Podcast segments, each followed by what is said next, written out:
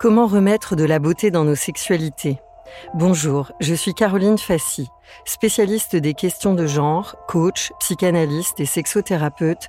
J'accompagne depuis dix ans des femmes et des hommes, comme vous et moi, à mieux se comprendre. Avec Coquito, j'ai à cœur de donner la parole à celles et ceux qui transforment en profondeur nos équilibres féminins-masculins. Pour permettre à nos filles et nos garçons d'ouvrir une ère où nos libertés, dans la rue, à l'école, au travail, en famille et dans l'intimité, soient enfin le reflet d'une éducation au consentement. Je nous invite à nous éveiller pour mettre ensemble de la poésie dans nos relations, du sacré dans nos touchés et du toucher dans le sacré.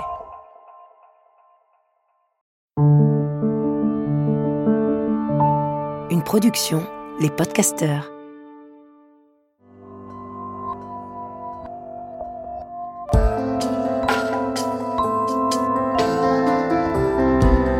Bienvenue, vous écoutez Coquito, le podcast qui replace le clitoris au centre de notre vitalité et qui remue en profondeur notre rapport au plaisir féminin. Un rendez-vous de reconnexion à la puissance de cet organe trop longtemps ignoré. Un appel à notre boussole de sensibilité et de force. Les coquelitos chéris donnent la parole à celles et ceux qui œuvrent pour cette reconnaissance et pour ramener de la poésie dans nos rapports sexuels. Coquelito lance un appel pour nous relier, femmes et hommes, dans nos passerelles entre le féminin et le masculin. Coquelito, tu ressens quoi, toi? Pour ce nouveau numéro, nous recevons Michael. Michael, tu es journaliste, concepteur-rédacteur et auteur de nouvelles érotiques. Tu publies d'ailleurs sur Instagram anonymement. Tes abonnés ne savent pas si l'auteur de ces contes coquins est une ou un auteur. Et puis tu as aussi une expérience, un recul, on pourrait dire, en matière de culture sexuelle et libertinage. À cela s'ajoute un regard affûté sur les scénarios de relations d'emprise. C'est ce savant mélange entre sexualité assumée et réflexion sur la liberté et le consentement dans les rapports entre les femmes et les hommes qui nous a donné envie de te rencontrer. Michael, qu'est-ce qui, dans ton histoire de mec, de garçon, t'a donné envie de t'engager non seulement par ton corps, mais aussi ton écriture, ta parole, en planète recherche en sexualité? Euh, Alors en fait, euh, je dirais deux choses. Euh, la première, c'est j'ai eu une adolescence difficile sur un plan sentimental. Oh, pas, pas, très grave, hein, mais en gros, j'avais de l'acné et qui a fait que bah, quand j'étais ado, j'ai pas du tout, du tout eu de succès auprès des femmes. et j'ai eu cette sensation très forte de perdre des années. ensuite, avant 20 ans, je me suis mis en couple. Euh, je suis resté très très longtemps, de nombreuses années, 17 hein, ans, très exactement en couple, parce que ça m'apportait une sécurité qui répondait justement à cette, euh, euh, à cette détresse que j'avais ressentie adolescent. Et puis, après 17 ans, mon couple s'est fracassé suite à une, tromperie de, euh, de mon ex-compagne. Euh, et à ce moment-là, j'ai ressenti de manière très forte euh, ces années que j'avais perdues, que j'avais l'impression d'avoir perdu entre guillemets lorsque j'étais adolescent. et j'ai eu, j'ai eu ce besoin de les rattraper, d'explorer, d'expérimenter, notamment sur un plan sexuel je pense qu'avec euh, mon ex-compagne, j'avais une sexualité qui était. Je, l'avais connue quand j'avais 18 ans, donc j'avais une sexualité qui était extrêmement classique. Euh, et, euh, et, elle était pas, mon ex-compagne n'était pas ouverte à explorer beaucoup de choses. Et donc, ce manque à l'adolescence additionné à cette lassitude, ce classicisme dans, ma sexualité pendant 17 ans a fait que j'ai eu tout d'un coup une soif de, de, découverte euh, de, de, tout ce qui pouvait, euh, de tout ce que pouvait m'offrir la sexualité. Et j'ai découvert un, un champ à explorer infini. Comment t'en es arrivé aux pratiques libertines? Et qu'est-ce que ça t'a appris sur toi? Alors, comment je suis arrivé là Comment je suis arrivé là? J'ai suite à ma séparation, j'ai, j'arrivais plus à retomber amoureux, donc du coup, c'est vrai que j'ai enchaîné beaucoup, beaucoup les conquêtes pendant pendant 7 ou 8 ans. Et, et notamment, j'ai rencontré une, j'ai rencontré une femme qui, qui avait très envie d'essayer. Qui avait très envie d'essayer le libertinage. En fait, plus exactement, elle avait très envie d'essayer les clubs libertins. Alors moi, je connaissais pas du tout. mais comme j'étais très, très curieux, j'étais curieux de tout. Comme, comme je te disais, j'avais cette soif de, euh, d'explorer. Donc du coup, je me suis laissé tenter et, euh, et donc c'est elle qui un soir m'a m'a emmené euh, presque par surprise dans un célèbre club libertin parisien, un peu chic. et en fait, j'avais vraiment des appréhensions. j'avais une image, je pensais que ça allait être quelque chose d'un peu glauque, euh, et, en fait, pas du tout. Ça a été une vraie, euh, une vraie révélation. Ce que ça m'a apporté, euh, je dirais que ça m'a apporté l'idée que, au fond, on peut explorer la sexualité sans tabou, qu'il n'y a pas de, comme dit le proverbe, là où il y a de la gêne, il n'y a pas de plaisir, et, et qu'on peut explorer toutes sortes de pratiques sans avoir à être jugé, euh, en se départissant de tous les, carcans moraux qu'il y a dans la société. Euh, et, une fois qu'on a franchi ce, ce, cap, ben c'est un peu le, c'est l'hyperespace de, la sexualité. Il n'y a plus de limite. Après, on peut, euh, on peut aller où on veut. Et, et voilà, ça a été vraiment une sorte de, de déclic. Est-ce que tu peux nous expliquer en quoi le libertinage, c'est l'école du consentement? Parce que tu m'as expliqué au sens où le consentement, euh, euh, dans cet espace-là, on apprend à, demander, à s'assurer de la réponse de l'autre. Est-ce que c'est un vrai oui? Est-ce que c'est un non qui dit vraiment non? Euh, Tu nous racontes un peu? C'est l'école du consentement parce que dans le libertinage, il y a des codes il y a des codes implicites en fait, euh, mais qui font que sans ces codes-là, on ne rentre pas dans le libertinage. Quand, quand on arrive la première fois dans un club libertin, c'est vraiment quelque chose qui frappe, c'est que c'est beaucoup plus respectueux qu'en boîte de nuit, par exemple. En boîte de nuit, euh, euh, toutes les femmes qui, qui, qui, ont été en boîte de nuit le savent bien, au bout de au bout d'une de, d'une demi-heure ou d'une heure, on a un mec bourré qui vient, euh, qui vient se coller, qui vient, euh, euh, qui vient mettre une main au cul, et finalement. finalement, c'est très désagréable, j'imagine. Enfin, je suis pas une femme, mais bon, je, vois bien ce que ce que ce type d'agression peut représenter. et on n'a pas du tout ça dans un club libertin. Dans un club libertin, les gens sont extrêmement respectueux il n'y a même pas besoin, il a même pas besoin d'avoir des vigiles qui surveillent que que les choses se passent bien, parce que au, final, si si quelqu'un avait un geste déplacé, il se ferait remettre à sa place presque par tout le monde, même pas forcément par par le conjoint ou euh, de, de, de, la nana qui l'aurait touché euh, sans, sans, son consentement. Et il se ferait remettre euh, en place même par, par le voisin. Donc, donc, il y a ces codes qui fait que si on les respecte pas, on est assez vite éjecté. Et, au final, c'est effectivement c'est très respectueux. alors, il y a beaucoup de choses qui se passent dans le regard. Euh, c'est pas forcément. On, va chercher le consentement de l'autre dans le regard. Euh, bon, après, évidemment, les gens qui, euh, les gens qui vont dans un club libertin, ils sont pas dans un club de bridge, hein, donc euh, on sait pourquoi ils sont là. Hein.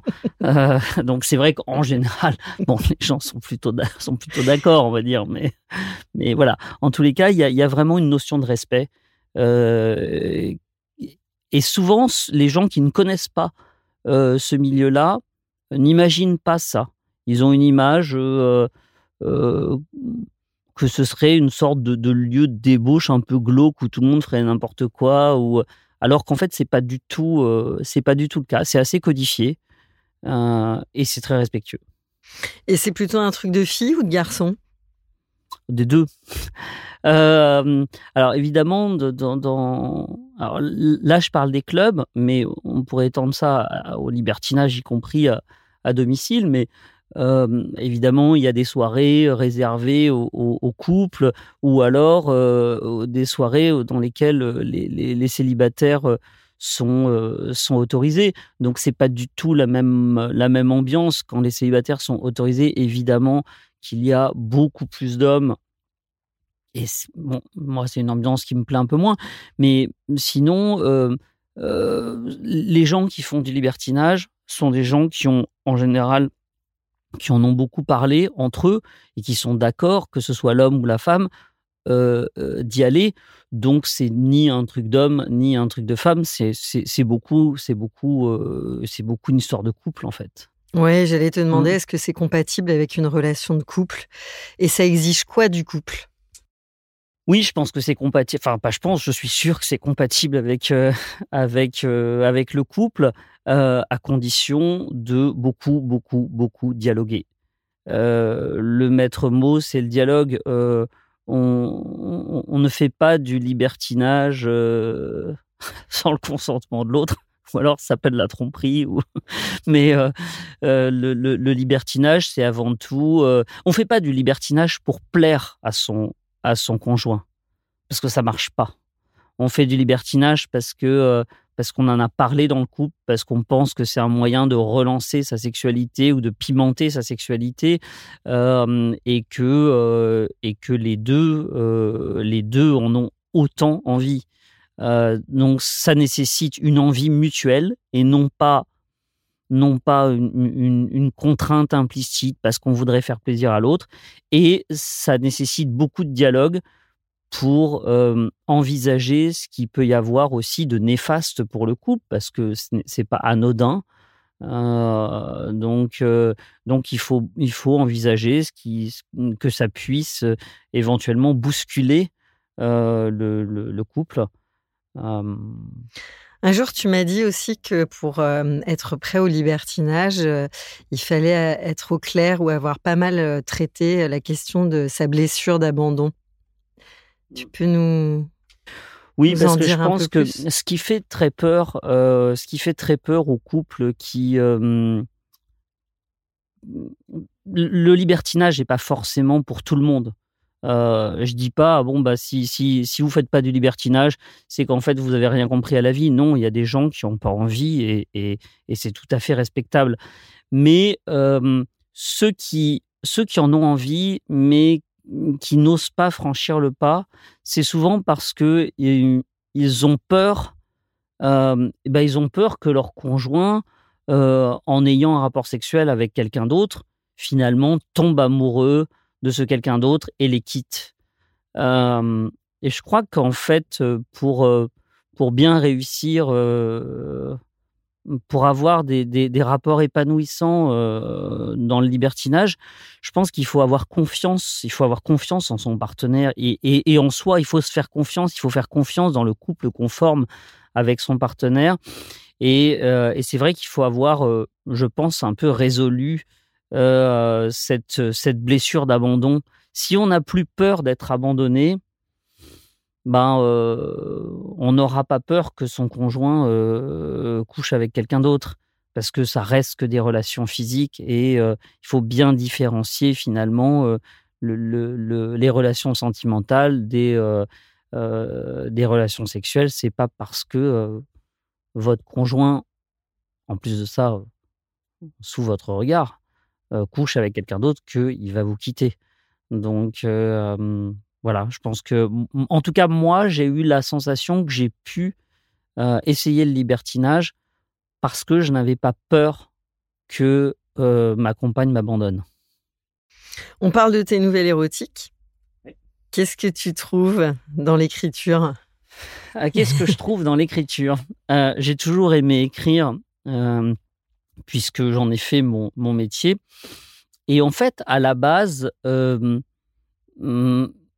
il y a beaucoup de gens qui, qui ont plein d'idées, mais qui se disent euh, bah, Je sais pas écrire, ce que j'écris, c'est nul. moi, c'était un peu l'inverse. Je suis quelqu'un qui a beaucoup d'imagination, et pourtant, quand j'ai voulu écrire des romans, des, j'ai essayé tout, des romans, des nouvelles, j'étais satisfait de mon style, mais j'étais jamais satisfait de mes, scénarios. Je me suis dit, mais ça intéressera jamais personne. Et un jour, en discutant avec, avec une amie, elle me dit, bah, t'as qu'à écrire un truc sans scénario. Alors je lui dis, bah, ça n'existe pas sans scénario. Elle me dit, bah si, t'as qu'à écrire du cul. Et c'est comme ça, en fait, que j'ai commencé à écrire des nouvelles érotiques. C'est vrai qu'il n'y a pas besoin de scénario, en tout cas au début, pour décrire, pour décrire une scène de sexe. Finalement, c'est presque un exercice de style et, rien d'autre. Et donc, j'ai commencé à écrire ça. Puis je les ai envoyés à la, à, la dite copine qui m'avait donc lancé le défi d'écrire quelque chose sans scénario. Et elle a adoré ça. Elle m'a dit, mais c'est super bien, euh, écris-en-moi un autre, puis encore un autre. Bon, au bout d'un moment, je lui ai dit, j'ai peut-être pas envie d'être fournisseur de support masturbatoire, mais, mais du coup, c'est comme ça que je me suis lancé là-dedans. Et puis, j'en ai écrit, j'ai écrit 4-5 nouvelles. bon, au bout d'un moment, je me suis, je me suis lassé. Puis c'est resté, c'est resté plusieurs années dans, un tiroir.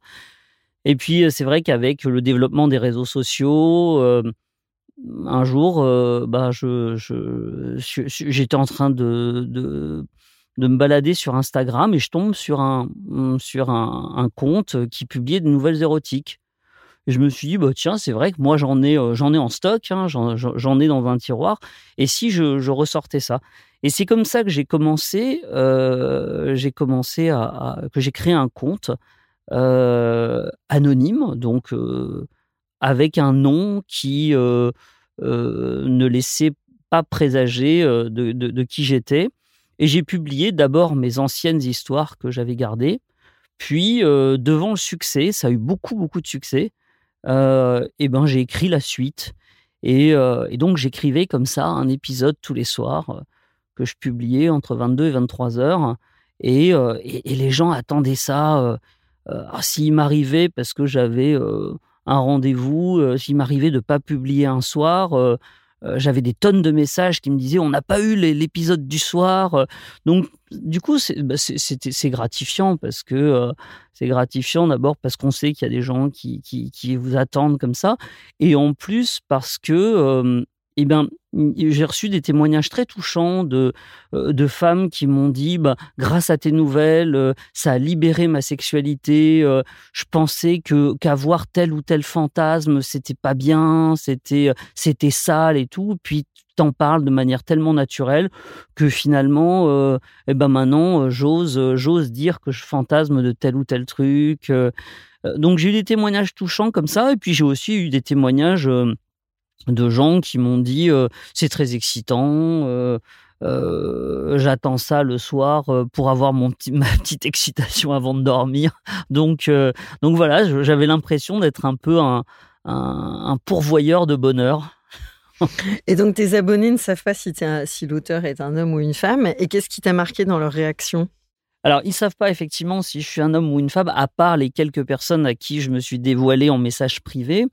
Euh, ce qui m'a choqué, enfin ce qui m'a choqué, ce qui m'a surpris, c'est qu'en fait les gens imaginent ce qu'ils ont envie d'imaginer.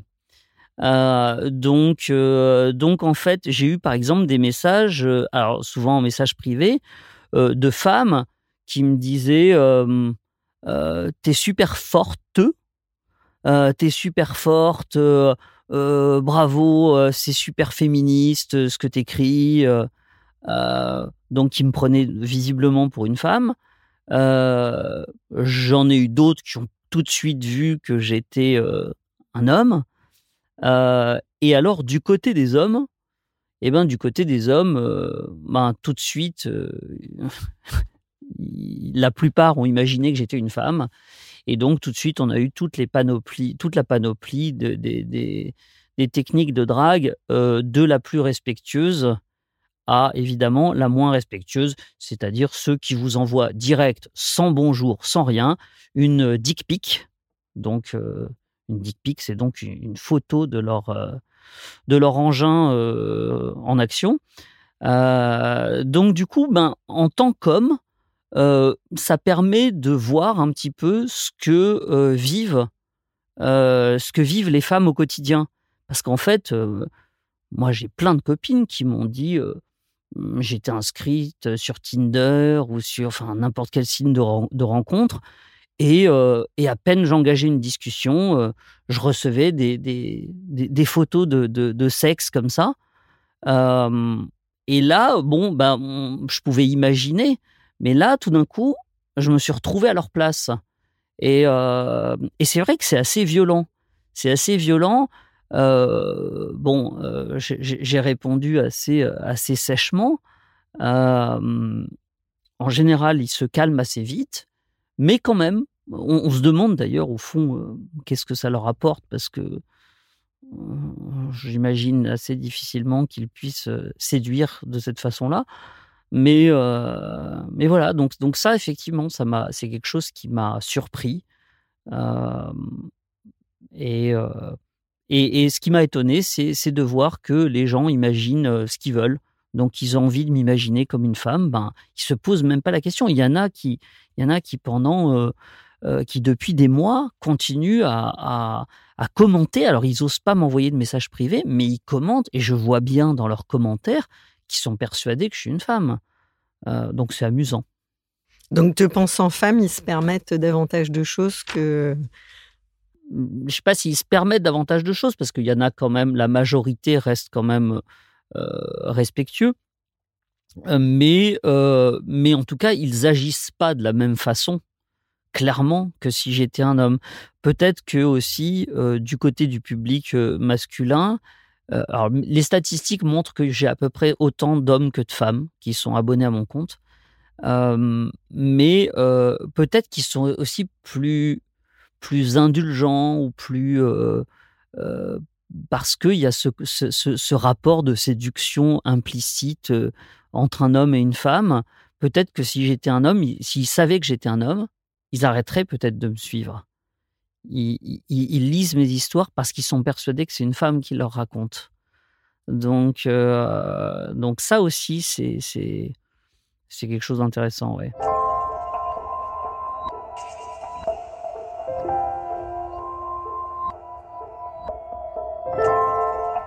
À ce propos, t'es un homme ou une femme? Mais écoute, je pense que je suis, je suis un peu des deux. Euh, donc, euh, évidemment, je suis, je suis un homme physiquement, je suis un homme et je pense comme un homme, mais je pense que j'ai un côté très, très euh, féminin.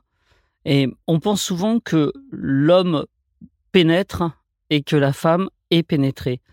Et en fait, moi, l'ouverture d'esprit que j'espère avoir, en tous les cas, enfin, que je pense avoir, euh, m'a permis de euh, d'essayer plein de choses, et notamment, notamment le pegging, ou, en français le chevillage, c'est-à-dire en gros, euh, en gros pour un homme hétérosexuel, euh, être pénétré euh, par, sa, par sa compagne équipée d'un d'un de ceinture. alors c'est vrai qu'il y a encore quelques années, j'avais cette, cette idée que bah, qu'au fond, si, si, si, on, si on pratiquait ça, bah, c'est qu'on devait être un peu un homme refoulé, dans le déni. Et, et, en fait, quand je me suis rendu compte que, bah, que j'aimais bien ce type de, de, de sensation, bah, je me suis moi-même posé la question en me disant «Oh, est-ce que finalement je ne serais pas bi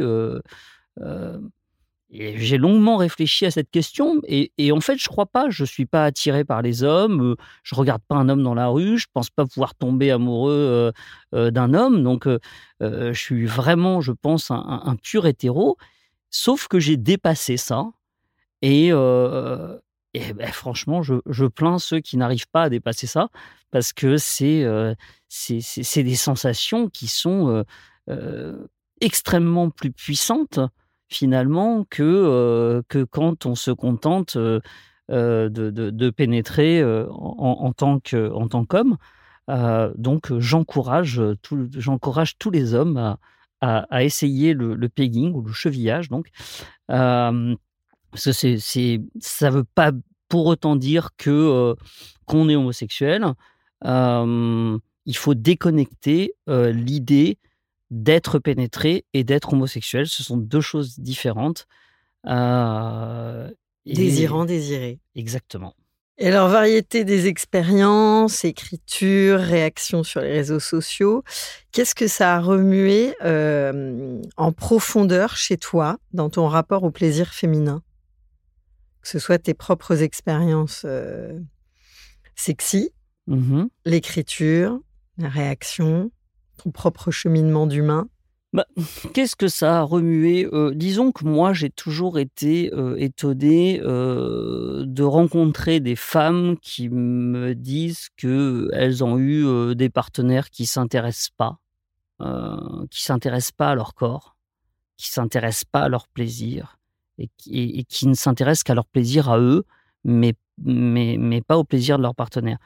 Euh, moi, ça m'a fait prendre conscience encore plus euh, de l'importance de, euh, de s'intéresser au plaisir de l'autre. D'abord, encore une fois, parce que je suis très curieux, donc il y a une vraie exploration à faire hein, quand. alors après, je sais pas si je vais pas dire je suis un bon coup, un mauvais coup. On est certainement tous le, bon coup de quelqu'un et le mauvais coup de quelqu'un d'autre. mais en tous les cas, ça, je pense qu'à la base, j'étais déjà généreux avec avec mes partenaires. ça m'a ça m'a donné envie de l'être encore plus, de, peut-être trop, je sais pas si on peut l'être trop, mais mais vraiment de de me donner, de m'intéresser à, tout ce qui pouvait donner du plaisir, ouvrir des horizons à l'autre, communiquer mon expérience pour permettre à l'autre aussi euh, de, de, continuer en fait, euh, ouvrir une porte pour que l'autre continue aussi euh, à, explorer sa propre, sexualité. J'ai pas mal de, copines assez éphémères qui m'ont dit c'est à partir du moment où je t'ai connu que euh, du coup, ben, je me suis senti libre. Ça m'a permis de euh, euh, d'explorer ça parce qu'on en avait parlé, parce que tu m'avais initié à ça, à telle ou telle pratique. Et, et, voilà. Et ça, je pense que plus j'ai eu d'expérience et plus j'ai eu envie de d'aller encore plus loin aussi bien pour m'ouvrir moi-même des portes à moi-même que euh, qu'aux autres. Alors pourquoi le clitoris est si méconnu? Euh, Parce que je vais répondre en tant qu'homme. Euh, parce que je pense qu'il y a beaucoup d'hommes qui cherchent pas. Pourtant, ou qui rêveraient d'en avoir un. ou peut-être qui rêveraient d'en avoir un. Euh, qui sont, ouais, peut-être que finalement les hommes sont, jaloux. C'est, quand même le seul organe euh, euh, du corps humain qui est exclusivement dédié au plaisir. Et nous, ben, on n'en a pas. Donc du coup, alors autant il y a des hommes qui se fichent complètement de ne pas avoir la possibilité de, de donner la vie. Autant je pense que tous les hommes aimeraient bien avoir euh, euh, un organe exclusivement dédié au plaisir. il, paraît, alors malheureusement, comme on peut pas, euh, on peut pas changer de rôle, ben, on peut pas le savoir, mais il paraît que le, l'intensité du plaisir féminin, s'il est plus rare, en tous les cas, il est, il semblerait nettement plus fort. bah, c'est vrai que quand je me dis que quand je vois en tant qu'homme ce que je peux ressentir quand, quand j'ai un orgasme, qu'est-ce que ça doit être quand on est une femme?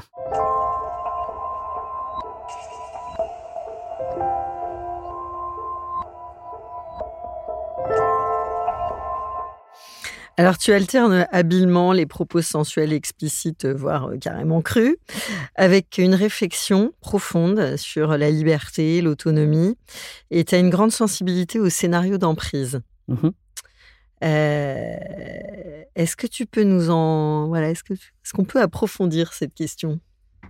Euh, j'ai, Et au repérage des scénarios d'emprise. Oui. j'ai eu j'ai eu deux, j'ai eu deux compagnes. Alors j'avais un peu, j'ai toujours eu plus ou moins un peu un, côté sauveur que j'essaye de guérir, hein, mais mais c'est vrai que j'ai toujours été un peu attiré par les, les, les oiseaux blessés.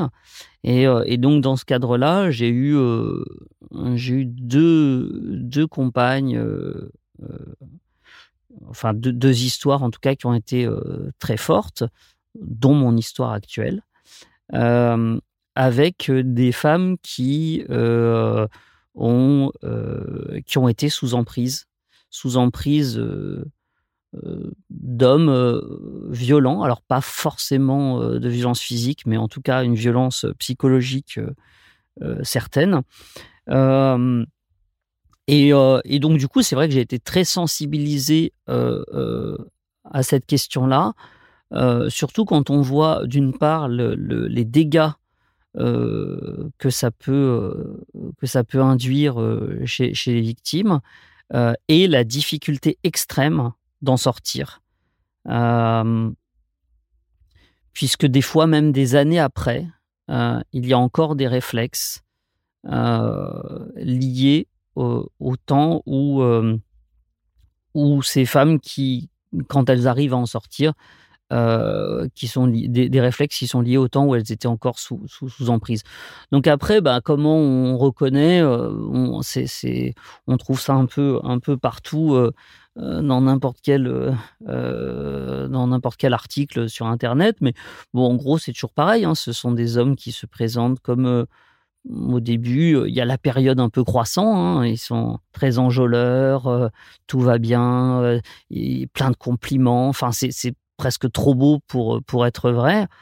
Euh, et puis, euh, et puis une fois que, une fois que euh, leur partenaire est, amoureuse et est accrochée, a l'impression d'avoir trouvé le, partenaire idéal, tout d'un coup, là, il y a le, il y a le changement. Donc, le,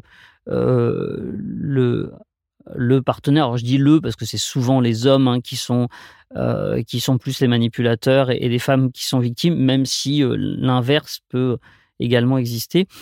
Euh, et donc après, donc dans, un second temps, c'est la période biscotte, hein, j'appelle ça comme ça. le, le, manipulateur va devenir va devenir cassant, va devenir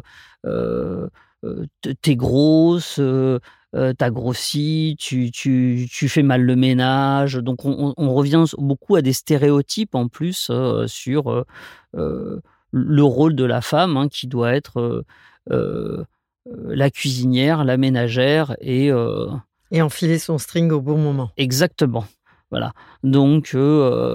Donc ça va être les, critiques vont se mettre à pleuvoir quand quand ça devient pas assez rapidement les coups.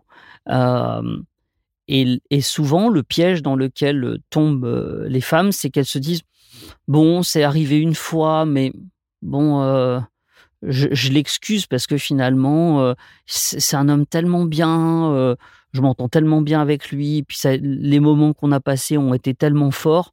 que bon, je passe l'éponge. il a été comme ça une fois, mais il était fatigué, il était en colère. Puis finalement, elle leur trouve des excuses. et et évidemment, s'il y a eu une fois, euh, il faut fuir dès la première fois. S'il y a eu une fois, il y aura euh, cinq fois, dix fois. Euh, et, une fois que l'emprise est installée, vous avez beau avoir un homme extrêmement violent, physiquement ou psychologiquement, tous les jours, tous les jours, toutes les minutes, la femme sous emprise n'arrivera pas à partir. Souvent, on entend les gens qui ne connaissent pas ce, genre de situation disent bah, bah pourquoi elle part pas? Parce qu'elle peut pas. Donc, donc en fait, c'est une, une prison.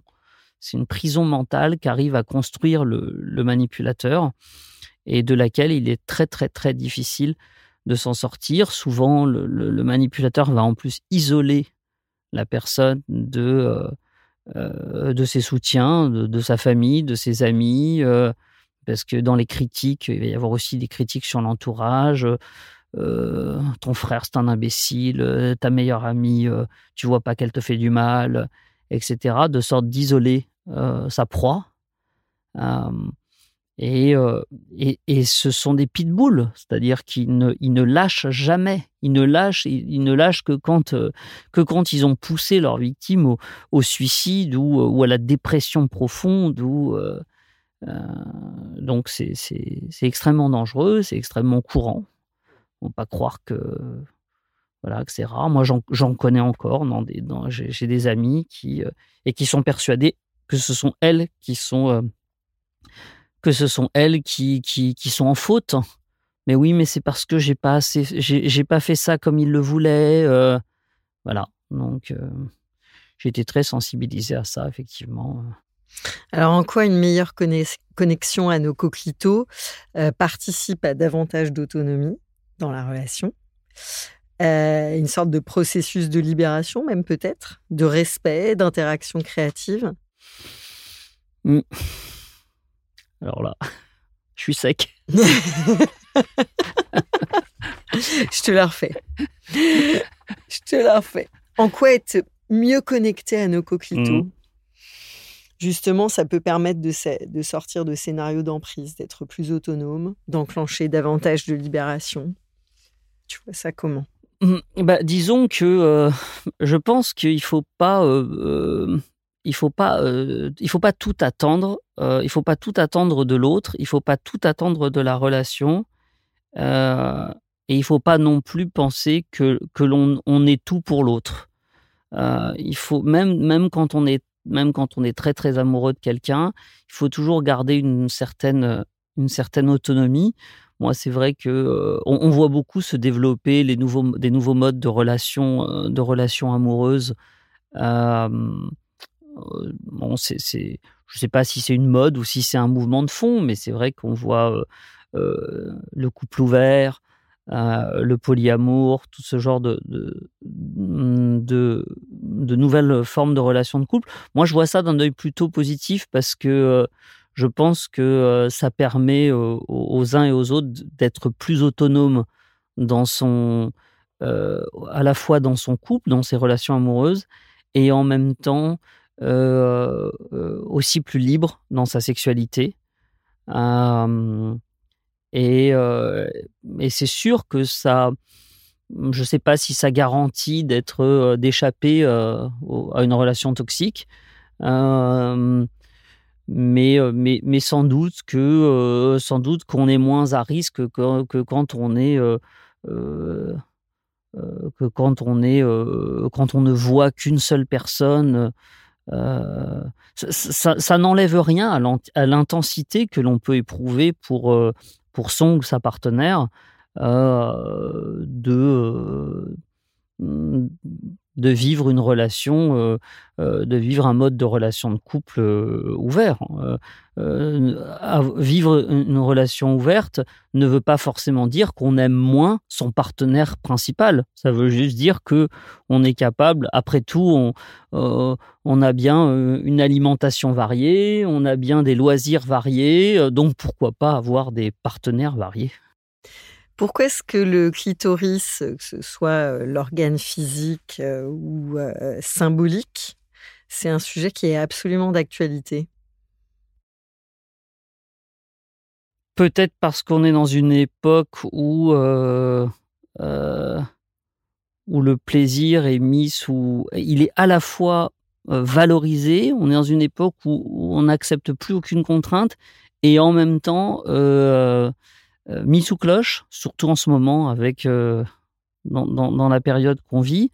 Euh, et que et que ben, symboliquement justement c'est comme je disais tout à l'heure le, le, le seul organe qui est exclusivement dédié au plaisir donc c'est plutôt c'est d'actualité parce que parce que je pense qu'on a tous besoin de on a tous besoin de, de, plaisir. Après tout, la, vie, ce n'est pas on n'a qu'une vie. Hein, il y a un proverbe qui dit on a deux vies. La, deuxième commence le jour où on se rend compte qu'on n'en a qu'une.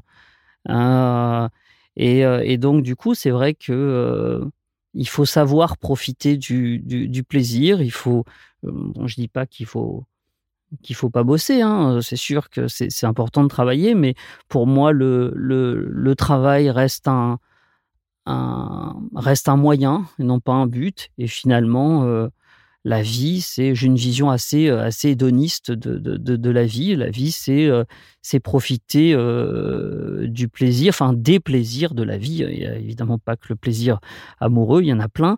Mais et donc quoi de plus symbolique que le clito, organe exclusivement dédié au plaisir.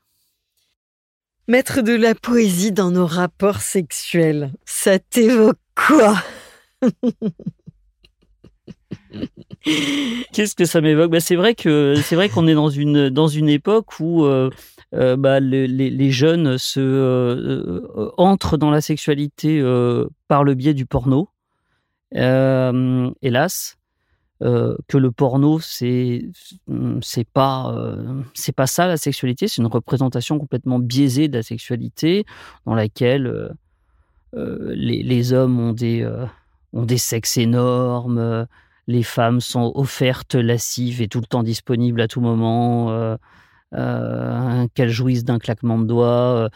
Euh. Bon, donc c'est pas vraiment ça la sexualité. Et la sexualité, c'est quelque chose de même quand c'est même quand on a une sexualité un peu sauvage, c'est ça reste quelque chose de très poétique. C'est avant tout c'est avant tout un, rapport entre deux personnes qui qui s'aiment et donc ça, c'est mon côté un peu peut-être fleur bleue, euh, romantique, mais euh, mais euh, mais c'est pas parce que c'est pas parce que en, rentrant du resto, on plaque sa compagne contre le mur et on la prend sauvagement sans préliminaire que c'est pas romantique ou que c'est pas poétique. en revanche, c'est sûr que que le porno, ça, c'est pas poétique, non? Donc voilà. Alors avant de se dire à bientôt, Michael, je te propose qu'ici, dans ce studio, chacun s'installe dans son espace intime. Nous prenons le temps de nous inspirer depuis nos intérieurs, à l'écoute de nos dedans. Fermer les yeux. Je vais te poser quelques questions. À quel moment écoutes-tu ta boussole de sensibilité? Tout le temps, en permanence. Je suis très sensible et, euh, et paradoxalement, je suis très terre à terre, mais justement, je contrebalance euh, mon côté terre à terre par une écoute permanente de, ma face sensible. Donc, je dirais du lever au coucher. En quoi ton coquelito est-il une force? Hmm. Bonne question. Euh. Alors là, euh, qu'est-ce que je pourrais bien répondre à ça? Vas-y, passe à la suite, on va voir Ouais, je continue. C'est quoi ces super pouvoirs? Si tu sens que as ton coquelito est un peu ton chakra sacré, il a quoi comme super pouvoir? Hmm. Il me permet d'ouvrir des horizons sans limite. Tout est possible. Tout est possible euh, grâce au... Le, désir permet tout. Le, désir, le plaisir, le... ça autorise tout. C'est d'ailleurs quand il retombe qu'on se rend compte que malheureusement le monde ne euh, nous permet pas tout mais en tout cas, euh, il ouvre l'imagination. Tu es à l'écoute, relié à ces femmes et ces hommes par leur démarche. Coquelito, tu ressens quoi, toi? Hmm. Je ressens, je suis à ma place. Je suis à ma place. J'ai, j'ai un rôle que que je que je ressens depuis longtemps et je je m'efforce de euh, d'accomplir ce que je crois être mon rôle euh, auprès des auprès des autres. euh, avec les autres. Coquelito, à présent ancré en toi, relié aux autres coquelitos, avec quoi tu repars? Avec l'envie de faire mieux, de faire plus, d'aller toujours plus loin, d'essayer toujours plus de nouvelles expériences et d'en retirer toujours un maximum de satisfaction ou de donner un maximum de plaisir aux autres. Merci Mickaël. Merci à toi, Caroline.